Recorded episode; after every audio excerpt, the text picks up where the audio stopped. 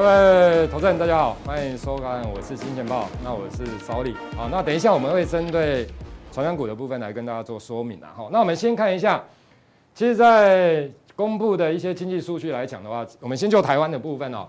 台湾五月的非制造业哦，它是非制造业的经理人指数哦，大概啊跌了四十九点二趴的一个水准了哈。所以你可以看到，其实它的一个指数下滑的幅度非常的一个大。那这个代表的是内需啊，因为非制造业。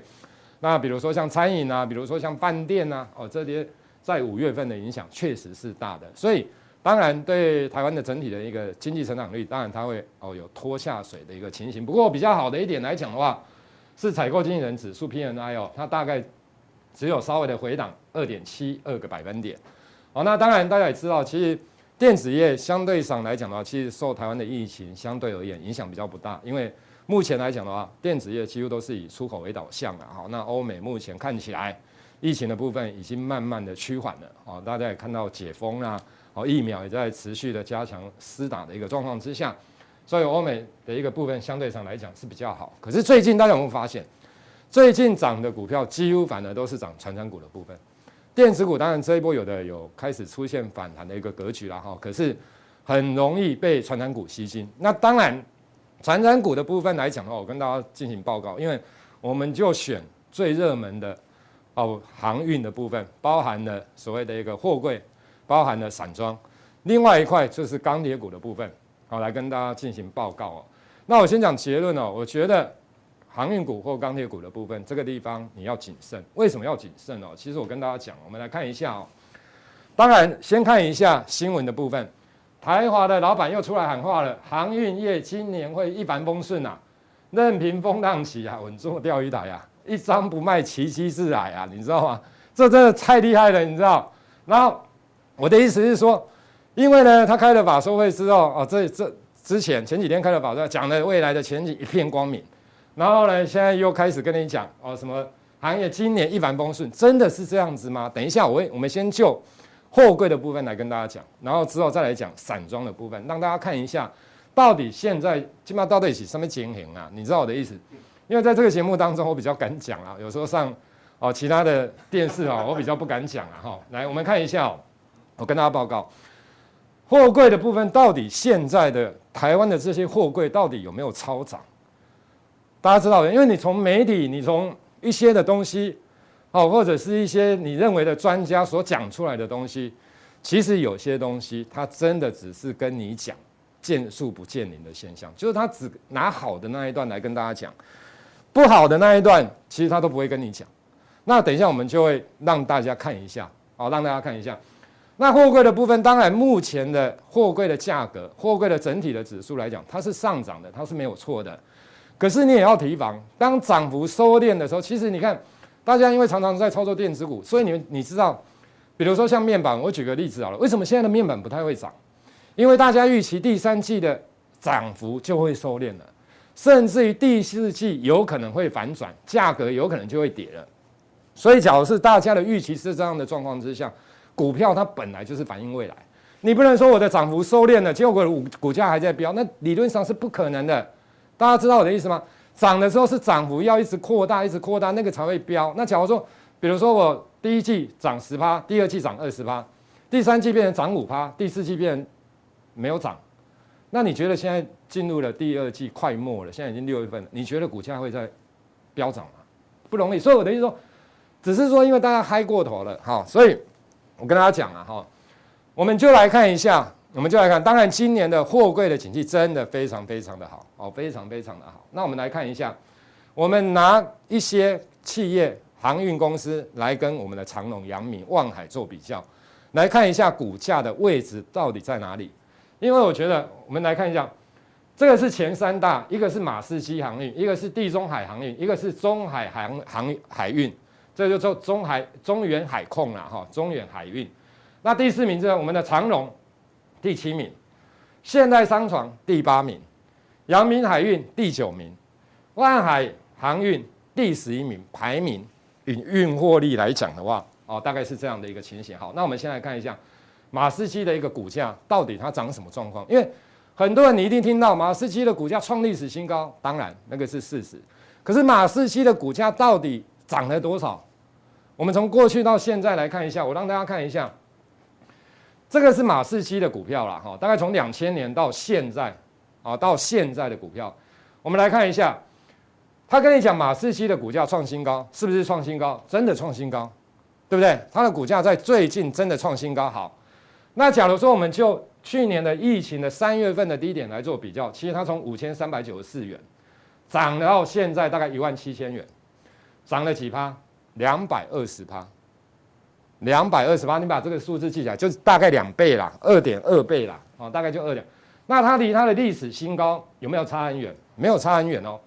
它这边的新高在零八年，其实很多的散装，很多货柜比较没有了哈。那散装部分很多都是在零八年见到历史的获利的高峰，因为那时候大陆的奥运，所所以很多的原物料啦，好像钢铁那时候也都见到个散装的部分。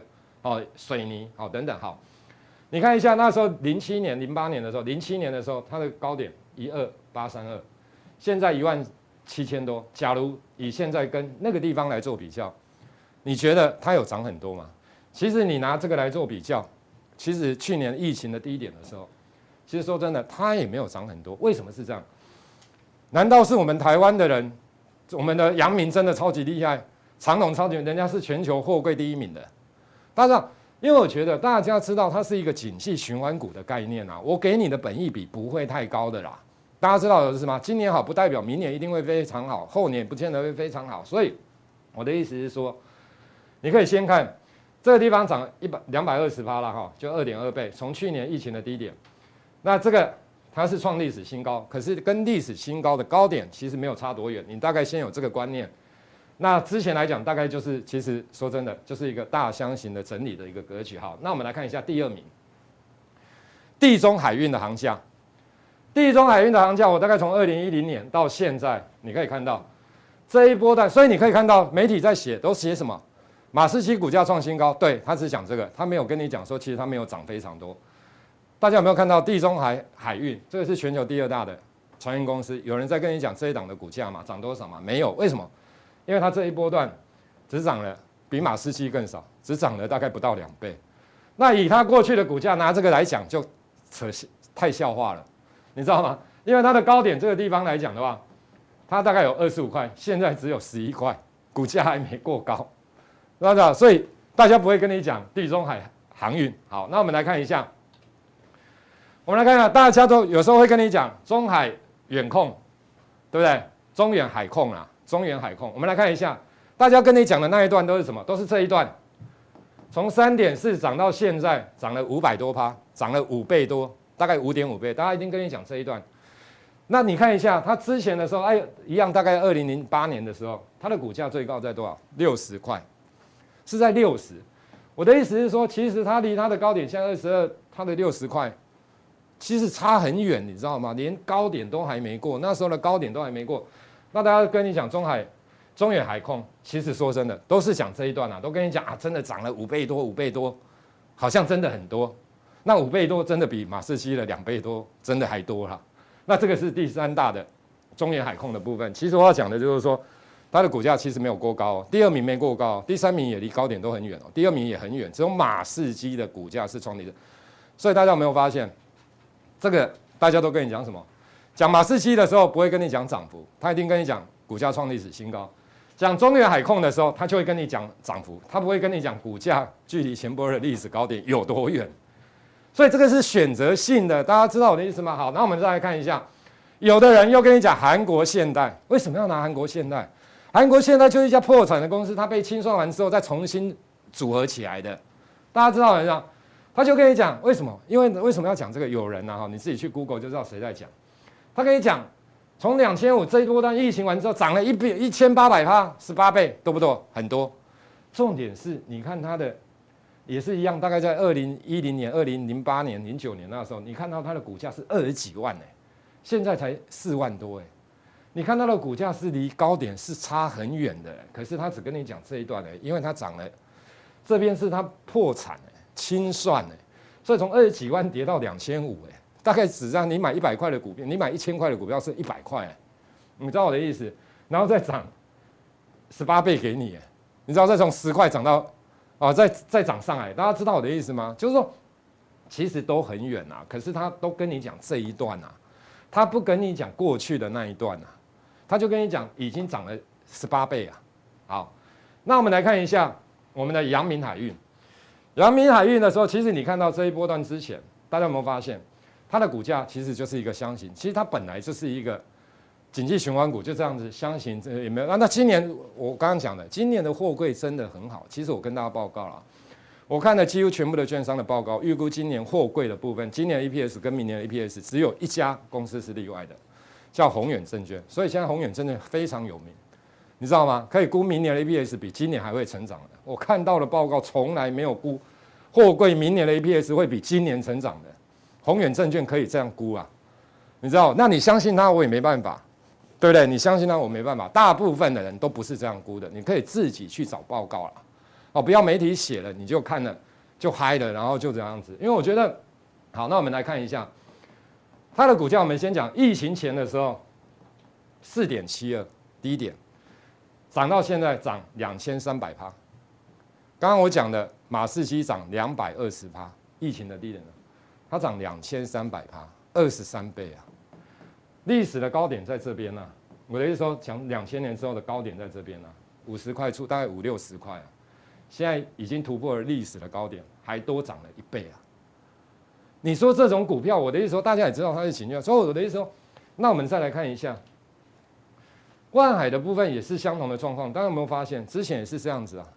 哦，大概，然后你看它那个已经都新高了，然后之后这一波段从十一点八五涨到现在涨了。是二点八倍啊，一千两百八十趴，哦，一千两百八十趴。那你看一下长长龙，为什么最近长龙在补涨？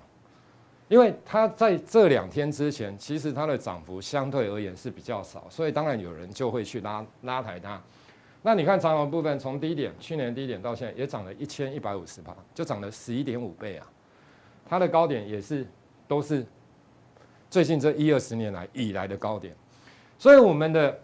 比价的，我们的评价的时间相同的状况之下，其实我个人觉得，就是说，你看完这些图，当然我不是叫大家放空，也是也不是怎样子，而是说，当你看到这些的状况的时候，其实说真的，这个都代表你的你现在去操作它，你的风险真的是高啦。所以你真的要操作，我都觉得你真的一定要操作，你短线上操作就好，并且你的停损停利一定要严格执行啊。大家知道的意思吗？因为大家不知道这些股票什么时候会下来。我讲真的，我也不知道什么时候会下来。可是当真的下来的时候，我相信大家就会开始讲一些负面的东西了。那只是说，我们从前几家前三大跟另外的现代的股价的走势，跟我们货柜三雄的股价的一个走势，你就可以明显的发现到，难道只有台湾？说真的，难道只有台湾的海货柜航运赚钱吗？为什么他们的股价基本上来讲，并没有出现创下所谓的新高的一个水准，然后又大幅的上涨？我想大家要去思考一下，大概是这样的一个情形啊。好，所以你操作它货柜的部分，大家相对上来讲，我看一下。好，那另外的，刚刚台华的部分也有讲，我想台华因为它是货柜承揽业哦，所以你比如说像货柜哦，就是一些海运啊的一个承揽业务，那所以货柜的部分当然现在是好。可是我的意思说，它也有散装的部分。那散装的承揽的部分来讲的话，其实它也说这是四十年来最好的一个状况。其实它的挂牌到现在，确实今年的 EPS 它是最好的。可是因为它是承揽业务的，大家知道我的意思吗？其实，在散装的部分，你自己去看，二零零八年的时候，裕民的 EPS 也曾经到达到十二块钱的水准一年。好，那之前也有七八块，就是那几年是真的不错的时候。那你说今年域名的 EPS 有办法达到十？不可能，哦，不可能。好，那我们来看一下为什么不可能？因为你看这个 BCI 或者是 BDI 的部分，大概你就可以明显的发发现的出来。你比如说像 BCI 的部分，哦，这个是蓝色线是 BCI 的部分。BCI 的部分来讲的话，其实这个就是在二零零八年那附近的时候，其实是高点，历史的高点。其实你看 BCI 最近又在回档，其实离高点。真的还蛮远的一段距离，还有一段距离。那你看到海 B B C I 的部分，主要是铁矿砂、焦煤、磷矿石等等这一些海峡型的一个指数的一个报价的部分。好，那整体的 B D I，B D I 的部分来讲是橘色线的部分。其实说真的跟这个地方的一个高点来做比较，也是还差一段的距离。所以你可以看到域名的部分来讲，其实今年大家不管怎么估，EPS 很难很难会超过三块钱以上了。那真的好的时候，在零八年的时候，域名的 EPS 是一年是赚十二块钱啊。所以你说现在的散装有没有像大家想象的这么的好？是有好起来没有错，可是除非 BDI、BCI 的指数真的又大涨，可是以目前来看的话，其实你可以发现，我们来看一下，这个是最近 B BCI 的一个指数，其实它回档的幅度蛮大的，大家可以上网自己去看哦。其实它的回档的我们蛮幅度蛮大的。那 BDI 的部分来讲的话，其实见到高点之后，其实也在回档啊。大家知道我的意思吗？其实它都在回档，所以大家有没有发现？只是说，因为大家现在哈变成货柜哈买不下手的人，他就去买了所谓的一个散装的部分。那散装有时候买散装，有时候买一买之后又想说啊，那那那我来买个航空啊，所以大家就去买。那买完之后，我来想内陆运输的哦，什么嘉里大龙，我也来买一买，这边。航运的部分就自己在那边轮，啊，其实你看嘉里大龙今年 ABS 跟去年 ABS 说真的，哎，也差不多，也普普的，也没有成长，可股价也涨。可是因为市场有时候就是它就是这样子，你不能说它，因为说真的，基本面的部分有基本面的走法，股价的走势有股价的走法。可是拉长时间来看，股价就是会跟着基本面亦步亦趋啦。我想大家也听过老人与狗，哥斯托托兰尼所讲的。哦，就是狗是股价，老人是代表基本面，它上下哦往上往上走或往下走，老人往上往下，狗基本上来讲都是趋势跟着它，只是它会有时候跑得比较快一点点，大概是这样的一个情形。所以你说那时候 BCI 的部分或者是波罗的海指数正在涨的时候，那当然那时候的股价，所以你可以看到，可是当 BCI、BDI 跌的时候，其实除非它真的又开始出现比较强劲的上攻的一个走势，其实不然的话，其实这个地方。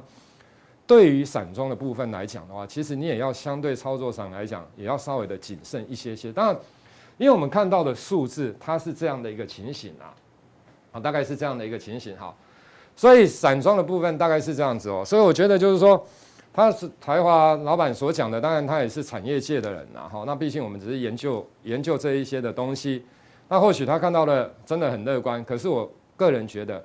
当它的股价已经涨了十倍，从低档到现在已经涨了十倍的状况之下，其实我个人觉得你在操作上来讲的话，哦，自己稍微哦要稍微的谨慎一下了哈，不要因为老板讲的话，然后结果哦就冲下去，然后万一真的哦回档修正的时候，我想是一个麻烦的一个事情啊，所以我觉得航运股的部分大概是这样的一个情形。好，那钢铁的部分。因为今天钢铁股的部分来讲的话，其实有些股价是蛮强的了哈。那我们来看一下铁矿砂的一个部分来讲的话，其实有时候，我觉得就是说，你看铁矿砂的部分来讲哈，其实你看一下最近铁矿砂从高点历史新高回档下来到这个地方，大概还是跌了十二点五趴的水准。其实它还是跌了十二点五趴的水准，所以你可以看到前一阵子你去看这个位置点，大概是五月十一号。所以很多的钢铁股的部分来讲的话，其实它的高点都是在五月十一号附近，因为那时候的铁矿砂开始出现下跌，哦，所以很多的钢铁类股其实在那时候出现回档修正。那最近的反弹是因为铁矿砂哦，中国大陆的铁矿砂的期货也出现反弹的一个走势。好，那不管大陆打压，不管怎么，那我觉得是钢铁，假如要真的有再一波的行情，那你势必。哦，势必你的铁矿砂一定要创新高，并且创新高之后还要再大涨，因为我想铁矿砂是制造钢铁的一些的一个原料的啊其中之一，主要的原料之一。那你可以看到它的股、它的报价的部分来讲，其实最近这几个月，哦，这个从今年以来，哦，今年以来的部分大概都维持在高档。哦，我的意思就是说，其实你的利差会慢慢的缩小，只要你的铁矿砂不上去，没有办法带动你的钢筋。哦，这些热压、冷压等等，哦，这一些的报价涨的话，其实呢，你你的利差会收敛啊。好，那另外一个事情来讲的话，大家有没有发现，在钢筋的部分来讲，另外一个原料就是废钢。废钢的部分来讲，其实丰兴已经从上个礼拜到这个礼拜，废钢其实它都已经调降价格。为什么会调降？其实理由很简单，就是因为铁矿砂跌嘛。大家知道我的意思吗？今天只要铁矿砂涨的时候，就是说。大家讲为预期未来的铁矿砂还会再创新高，还会再涨上去。其实我跟大家报告，废钢的价格不会连续两个礼拜下跌啦。那废钢的下跌之后，那当然这个礼拜的钢筋的部分，丰兴的报价是平盘。可是你不能说万一下个下个礼拜，因为丰兴的废钢跟钢筋是一个月报一次价，中钢有些的产品它一个月才报一次价一次价，有些产品是一季才报一次价。所以大家有没有发现，你去看丰兴跟所谓的东钢的部分，他们是型钢的部分，钢筋的部分，你去看丰兴的股价，其实早就从高点回档下来了，比五月十一号之前更早好高更早几个礼拜了。大家知道的是，结果你看到的是这两个礼拜废钢的价格，其实它是在跌的，哦，它的价格是在跌的。所以我想，你真的一定要操作，你就看一下铁矿砂的部分，哦，中国的这一些，因为你 Google，你去上网看好，那这个是它的一个库存的部分。我也跟大家讲过，其实现在的库存相对上来讲，并不是在低档啊。哦，历史来讲的话，其实除非你跟这边做比较，不然的话，其实也是在相对高水位的部分。那你看，你看到，其实，在高水位的部分，你看这个钢价，这个所谓的一个铁矿砂的价格，既然是在历史新高附近，其实以我的研判，这种不容易，铁矿砂的报价理论上不容易再出现所谓的一个过高的一个走势啊。一段时间来讲，大概是这样。那这个是利差的一个部分，我想是这样的一个情形。好，那利差在现在也出现了收敛的一个情形。好，那。另外的，因为最近也有很多人在讲美国钢铁，哦，美国钢铁的部分，那我们来看一下美国钢铁它的一个股价的一个走势，从大概一千一九一九哦九零年到现在好了，大概这二十年二十一年的一个走势，你知道美钢在也是一样，大概在零八年的时候，其实它的最高点来到大概一起一百八十块美元，一股大概一百八十块美元。之后呢，股价就崩盘之后，对对对，跌到这个地方。好，等一下我再跟大家讲，跌到这个地方的时候，这一波的弹上来，你看一下，哦，就是跌到从一百八十元跌跌跌跌到最低的时候，大概最低的时候这一波段，去年疫情的时候跌到五点三，五点三之后涨到二十六点七，没错，涨了四百趴的水准，四倍，这一波段涨很多。可是重点，我们不要拿来跟一百八十美元比。我们来拿跟二零一八年比的时候，其实它那时候的股价都四十几块，现在的股价只有二十六块多。我的意思就是说，其实当然每家公司不一样，可是我的意思说，当有人跟你讲美国钢铁的时候涨多多的时候，它只是取决这段啊，他不跟你讲，其实他连二零一八年的高点，他连过都还没过。那我们来看一下，这个是所谓中红的股价，你有没有发现，不止二零一八年的高点早就过了。其实我讲过，钢铁的部分在二零零八年的时候，其实那时候因为中国的奥运的基础建设，所以你可以发现那时候的中红也是股价是大概就是这几十年的高点。然后你看到股价其实都已经过，美钢是在那时候其实都还没过，那这一部分也涨了八百九十趴。所以我的意思是说，其实当这些的我要让大家比较的就是说，因为这些的股票。很多人媒体在讲，或者新媒体在写，哦，那我只是说我拿过去一些它的历史的一个股价的一个走势，让大家参考，在操作或者是说你要去看一些原物料的报价，我想是这样的情形，就是说大家在乐观的同时，你也不要真的嗨过头了，因为真的嗨过头的时候，其实有时候股票，哦，所以我不是说这些股票不能做，而是说你真的一定要操作的话，其实你可以。短线上停损停利一定要去严格执行，好，大概是这样的情形，跟大家报告一下。那当然啊，等一下在加强定的部分，我们会带来更精彩的内容。好，你比如说在传产股的部分，好，现在来讲的话，好，电动车这一块啦，电池这一块啦，或者是在五月份营收即将要公布的有哪些的股票，我个人认为这个地方哦，未来的基本面是好的，哦，可以特别的一个留意的一个个股。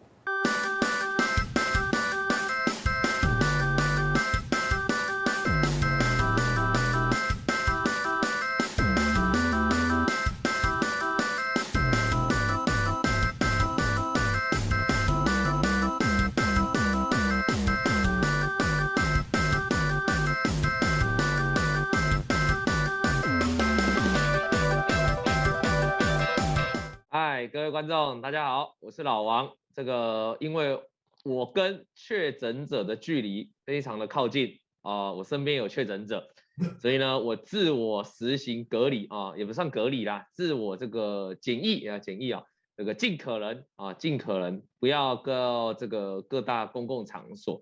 所以你可以发现，我最近这个这一个礼拜已经推掉了所有电视台的通告了哈。所以这个包括我们这个亲爱的啊，我是金钱豹，我也没办法到现场去哈。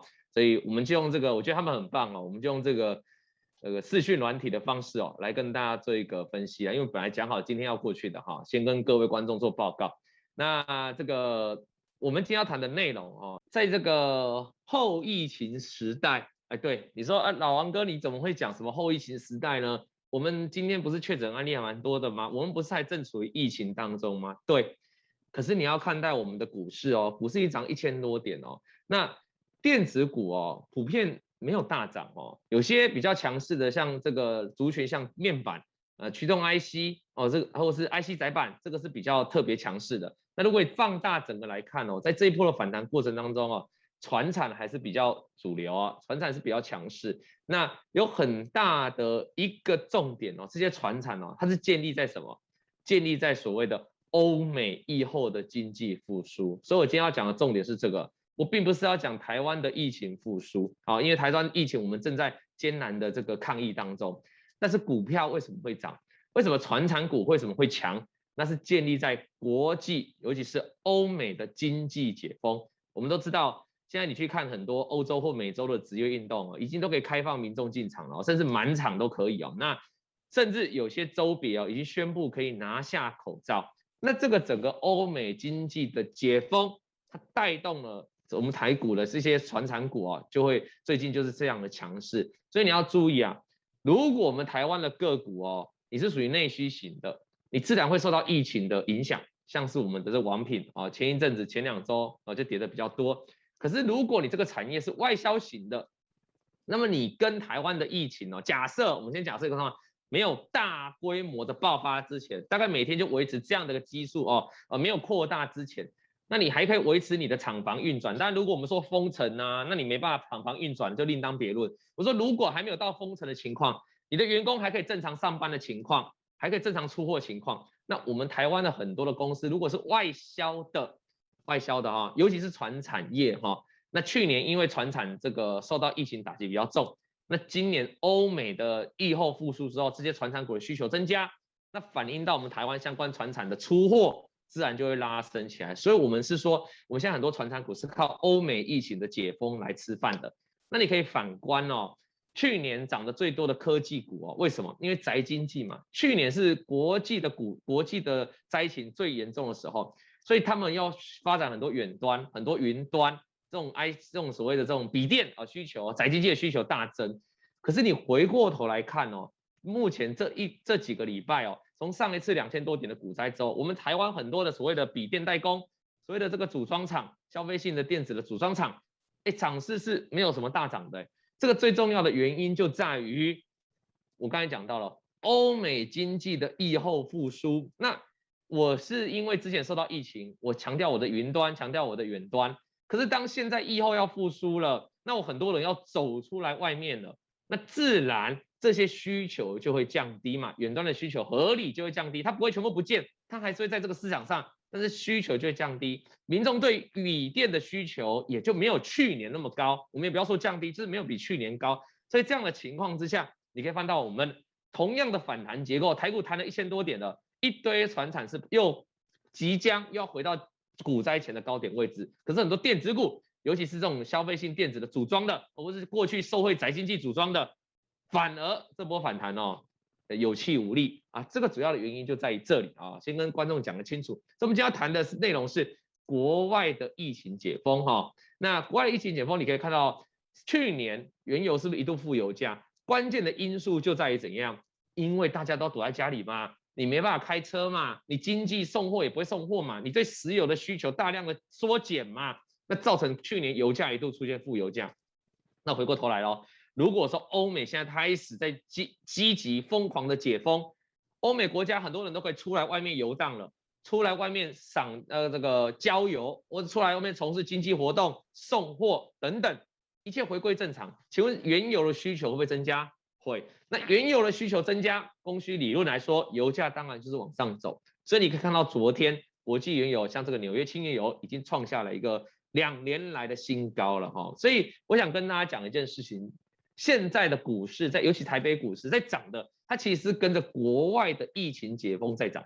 那你说国外的疫情解封股有没有涨？有涨啊，像迪士尼呢，啊，迪士尼这些哦，这个还有这个美国航空，它比。他们呢，你会注意，它的高点不是出现在现在，他们早在他们要解封前的一两个月，也就是我们前一两个月那时候道琼很强的时候，他们就涨过一浪了。那涨过一浪之后呢，现在开始整理，那轮到我们台湾的相关啊相关的股票跟着欧美的经济疫这个疫后复苏来联动啊。那油价的上涨代表什么意思？我刚才讲完油价嘛，油价上涨代表我们相关的塑化产品哦，这个报价也有机会跟着走扬。那还有一件事情哦。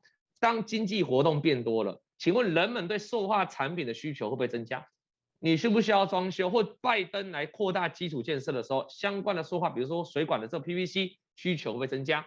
都会增加嘛？还有人跟人，你经济活动多了，你需不需要用到很多塑化产品？需要嘛？所以塑化产品哦，它也会跟着整个经济解封的情况下，成为一个很大的受惠股啊，疫后复苏的受惠股。那跟油价是联动的啊、那。我们来看一下下一张图哦。好，我们来看一下下一张图哦。这张图呢是远东区五大泛用树脂的现货行情哦。这个是上一周的行情了哈。上上周啊，抱歉，更正一下，这个是上上周的行情了哈。那上上周的行情哦，你可以仔细来看一下哦。基本上啊，基本上你看得到的报价哦，这个二线塑化，这个所谓所谓塑化产品的这个报价，从四月份以来哦。它都是呈现下跌的比较多啦，几乎都是跌的。可是今年以来都是涨的，也就是说，他们原本的涨势哦，在十月份的时候遇到一点冲击。那这个冲击是为什么呢？哦，你看像 PVC 也是有跌的嘛，哈，那 PP 也是跌啊。那你仔细看，再回过头来，我再给大家看这个国际原油，你可以发现国际原油在十月份的表现如何？哦，其实不怎么样，对不对？前波高点在那边，它经过一个大的回档，做一个横盘修正，有没有？所以，我们说国际原油啊，的确会影响到这个塑化产品的报价。那你回过头来看哦，回到我们刚才理论，我说国际的需求上升之后，我们现在欧美的疫情解封之后，对石石石油的需求上升，那带动石油的往上突围。请问这些报价有没有机会回来？当然是有机会止跌反弹嘛。那你去看去年啊，去年的下半年哦，石化产品为什么可以涨那么多？二线塑化股为什么可以涨那么多？关键是在油价在去年大反弹嘛，啊，一样的道理，你现在定用，所以我认为啦，现在才几月，才六月、七月、八月呢，我我认为都是欧美人哦，他们这个出门哦，打拼这个血拼经济的一个旺季了哈。那对于原油这个需求还会大增，那对相关塑化产品，当然你现在来看是一个中期的一个多头的走势哦，这是伴随着欧美经济解封的一个概念。那你仔细看，那相关的概念股哈，我们等一下会再加强定来跟大家做说明的哈。说因为今天的二线塑化其实一开盘蛮强的，那今天都爆出了大量，那我该怎么来看呢？我们等一下加强定会来做一个解说。那如果是普通定的观众呢，你就记好我这个逻辑啦。就整个中长线欧美经济的复苏来看，至少下个月再下下个月，那对于整个塑化产品的报价，或对于整个塑化产品的需求是提升的。那整个说二线说话啊，包括说话，他们整个这个类股啊，那它整个中长线的波段是一个多头的趋势了。好，你只要记得是这样，从产业跟基本面是这样。那另外我们再提到这个铁矿石啊，铁矿石这一块哦，通常我们讲钢铁类股哈，啊，当然有所谓拜登的基础建设等等的利多，但是我们在操作相关的类股的时候，我是非常建议各位观众你要去锁定大连铁矿石这个产品报价。因为这个产品报价哈是跟我们国内的钢铁类股哦，当然我是只讲大型的、大型的船产，比如说像中钢啊、中航、中鸿这种中钢、中鸿这种成交量比较大的。那如果小型的钢铁类股，它有各自的主力、各自的大户，它随时可以做拉抬，那个联动性就比较小。那我讲整体的钢铁类股，整体整体这个成交量比较大的钢铁类股啊，基本上跟大连铁矿石的报价是非常有联动关系的哦。因为我往下面那一张，各位可以看到。上面是大连铁矿石，下面是中钢，你可以清楚的发现，在五月份的时候，这个铁矿石一波急涨哦，我们中钢是跟着往上飙。那事实上四月份的铁矿石往上涨，中钢也跟着跌啊，抱歉，也跟着涨。那近期的五月中旬以来，铁矿石受到中国的政策的打压，开始回档。请问我们的中钢是不是也跟着回档？是吗？那最近的这个最近的，我发现这一张啊，最近的大连铁矿石发生什么事？你可以看到，如果我们把五日、十日、二十日均线放上来哦，哎呦，它已经在试图挑战站上月均线，也就是说差一点点，它就可以形成三阳开泰的形态。那等到它形成三阳开泰的形态之后，除非它一口气一个长黑把五日、十日、二十日全部灌破，不然它就是一个多方的趋势。也就是说跌得这么深之后开始翻多，那这个是一个三阳开泰的多头反弹的一个形态。那三阳开泰的形态自然就有机会往上涨，那往上涨就能带动我们的钢铁股。哦，在中线呢，持续的在经过一波修正之后，来做一个反弹，甚至是往上要去挑战前高的动作。以刚才看到这一张图，大连铁矿石跟中钢的线图来看哦，我们讲哦，你看哦，这个铁矿石已经开始站上月均线了，有没有？试图站上去哦，准备形成三阳开泰。那你可以发现今天的中钢，哦，这边没有图了哈，因为我把图留在这个加强地了哈。那没关系，普通地我这边用简单带过。这个图哦，我昨天做的这个图是昨天的中钢。请问今天的中钢是不是大涨五个多 percent，站上月均线了？是啊，那这张图是最新更新的铁矿石，因为它已经站上了月均线。昨天我们台股在进行的时候，盘中的时候，铁矿石是还没站上月均线的。可是今天开，昨天的尾盘开始站上，今天也站上，那带动的就是中钢也站上了这个月均线，形成三阳开泰。所以你说大连铁矿石跟中钢联动高不高？非常的高啊！所以你要注意我们整体钢铁类股的话。请你紧盯铁矿石，如果它可以完成一个标准的三阳开泰，目前的趋势当然是比较有机会嘛哈，我们就直接看五日跟十日，就下面那两条，如果下面那两条都守住的话，我个人认为三阳开泰机会是非常高的。那如果跌破的话，就整理时间要再拉长，那个时候那就钢铁类股可能就先不要碰。可是只要它可以守住五日、十日，哦，你终究哦，你终究是可以期待期待它来怎样，期待它来形成一个三阳开泰的一个情况了啊。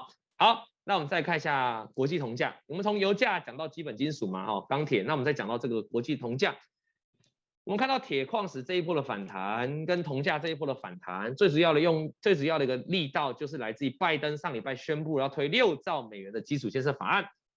上一次这些基本金属能够大涨，也是因为拜登说要推三兆美元，后来是二点三兆嘛，还是二点六兆，我有点忘记了。那现在也一样嘛，他喊出六兆美元，比之前更多，当然激励这些基本金属往上大涨。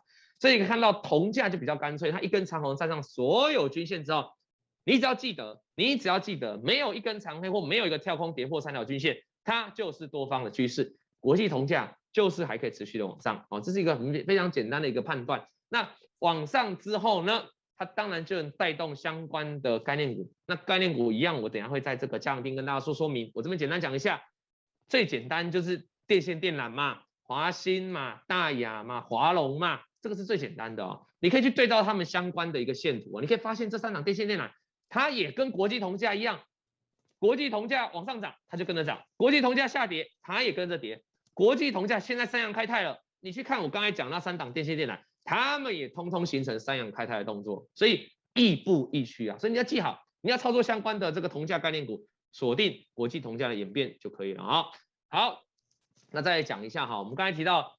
这个很多欧美已经开始疫后解封了嘛，已经解封了，可以出来玩了，然后可以参加这个职业球赛，观众都进场了，会不会带动运动服饰的需求提高？会，那不只是运动需求服饰啊，以前我们像我们现在了哈，我们现在都关在家里嘛，三级警戒关在家里，你就不常出去嘛，很多女生就开始不化妆了嘛，男生啊，对不对？男生就衣服随便穿嘛，每天穿一条内裤在家里走来走去嘛，那女生可能也是就穿个睡衣啊，对不对？好，然后就在家里。你觉得购买衣服的需求高不高？我觉得是少很多，因为它不用跟人跟人见面嘛。那过去的欧美的情况也是如此哦。但是呢，但是呢，来了哦，当疫后开始解封，欧美现在开始解封了，请问他们要不要出来走动？要么？要不要出来郊游？要不要出来社交活动？要么？那出来社交活动是不是？哎，人要金装啊，佛要金装，人要衣装。会不会开始重视自己身上的服饰？会。那我到球场去，我可以开始打球了，我开始运动了，我要不要对我自己的运动服饰开始采买？会。所以就会出现报复性的这个纺织啊，报复性的买盘啊，就是说报复性的服饰需求。所以你可以看到最近的如虹啊，请问你看它的线图像是有跌过两千点的台股吗？完全不像嘛。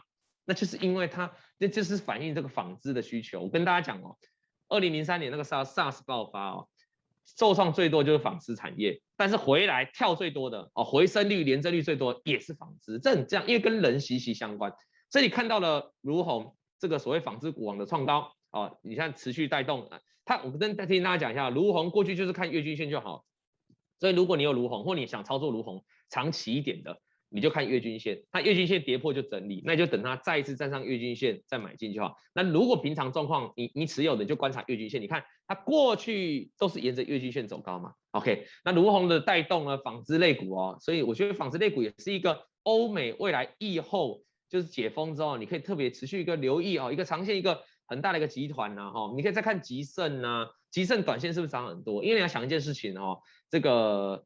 纺织股推到最上游，就所谓的我们这些加工司族群嘛，哦，人造纤维族群嘛，所以看到吉盛，哎，最近股价也很强啊，啊，所以不只是下游强，上游的强，上游的也很强，因为上游还受到原料冲击，上游还给你涨价，哦，所以下游很下游很大一部分受到需求增加，那上游部分呢，它还有涨价的利多，所以你可以看到。这个加工司族群像吉盛啊，这一波哎就非常强势啊。那我刚才讲了嘛，纺织族群你其实就看月均线为长期惯性嘛。回过头来看集盛啊，集盛是不是也是沿着月均线一路走高？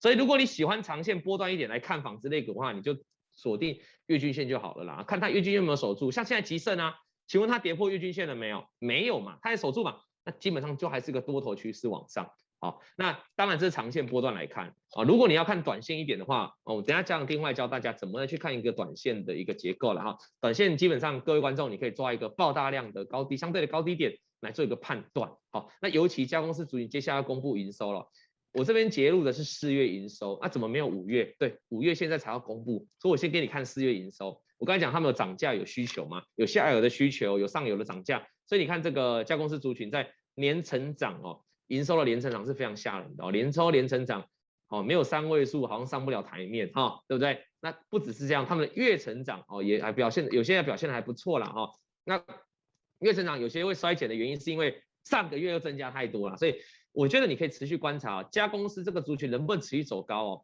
因为过去你看这一波吉盛已经反映它年成长了嘛，吉盛为什么可以涨那么多？你仔细看一下吉盛呢？哦，你把年年成长跟月成长拿出来看，你有没有发现吉盛是少数月成长的，对不对？而且它还是月成长最多的，所以带动它涨那么多。所以加工司族群呢，短线开始整理了嘛，那它接下来下一个题材就是接下来营收嘛，五月营收，五月营收能不能持续维持年成长，高度年成长，我认为是有机会。但是能不能由原本这些呃年月成长，哎，好像高峰出现了，可不可以重新回到正成长？我认为这是你观察重点。如果这些加工司族群五月营收，可以开始，哎，不但维持年成长，月成长也可以上来的话，那我认为啊，加工司族群经过这一波整理之后，未来也是有机会再度的往上了哈。那看完加工司族群之后呢，最后啊，再来跟大家分享一个也是传产相关题材的，台币创二十四年新高啊。我们不能分析汇率，所以我也没有分析汇率，我是跟你讲一个事实，叫做台币创二十四年新高啊。那升值会带动什么？你可以看到今天我们刚才前面有讲到塑化，对不对？中纤一 G 的一 G 的中纤，它不就是塑化股吗？对不对？那它也是聚酯纤维的产业嘛？哎，它有所谓的纺织，也有所谓的二线塑化。哎，今天双重题材加持，就我们刚才前面讲的题材，啊，我就攻上涨停板了。那它还有一个题材，就我刚才讲的嘛。我们知道纺织纤维有很大的资产嘛，所以中纤哇，一次拥有三个题材，它接涨停板，看起来就很合理嘛。那你看中石化。中石化它也是二线说话的啊，那它也是我们的相关纺织尼龙的产业啊，那它又是有这个资产题材的啊，所以你看它今天是不是非常强势？所以我想请大家注意哦，如果一档股票如果可以综合很多的产业的话，那它当然表现会比较特别。那如果没有，你就单就每个产业去挑的话，我觉得就是我帮来我帮大家这个统整的刚才那几个产业哦，那你当然去做筛选的话，哎，其实它会是最现在哦，对于台股来说一个所谓。欧美疫后复苏啊，然后疫，抱歉，欧美疫后解封，然后经济复苏哦，这个很重要的一个族群在滚动啊。你你你看我今天这样讲下，你就会发现哇，这个产业都连在一起耶，原来就是锁定在都是同一个逻辑嘛，就是欧美的疫后复苏嘛。那相关的资产类股，比如说像这个了啊，蓝纺，因为我们这个股票讲比较多会在这样定嘛，但是我今天普通店也跟大家讲一下，像这个蓝纺啊，蓝纺它就是传统的这个纺资产股嘛，那它是不是也是纺织股？那它过去涨了很多了嘛，那涨了很多，你要怎么样等它修正完毕？它就经过一波大跌之后呢，是不是重新站上了五日、十日跟二十日均线？那这个就是一个标准的三阳开泰喽。也就是说，除非它来一根长黑或来个跳空，把所有的均线都灌破啊，不然三阳开泰它的波段就是翻多了，它当然有机会就是往上慢慢去走高，去挑战前面的高点。啊，我想这个它是一个属于资产跟纺织类股的哈。那大概今天的这个逻辑就是到这个地方哦，这个普通錠就跟大家介绍到这里哦。那介绍到这里呢，希望大家可以锁定这些传产股哦，你自己去等它有震荡有回档的时候，只要简单的判断，符合三阳开泰啊，原则上我认为都是一个短中期啊，很适合进可通退可守的防御的一个肋骨啦。